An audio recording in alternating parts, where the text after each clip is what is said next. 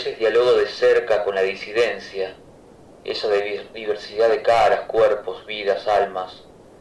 Trae consigo alivios y entendimientos, palabras, abrazos. Me conversa sin prejuicios.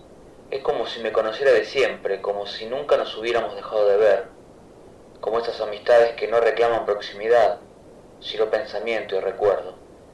Me lee poemas, me transforma, elimina las vendas, Salimos de paseo a ojos de un mundo previsible, contradictorio, viejo y territorial, inadaptado, pero salimos y nos volvemos a encontrar.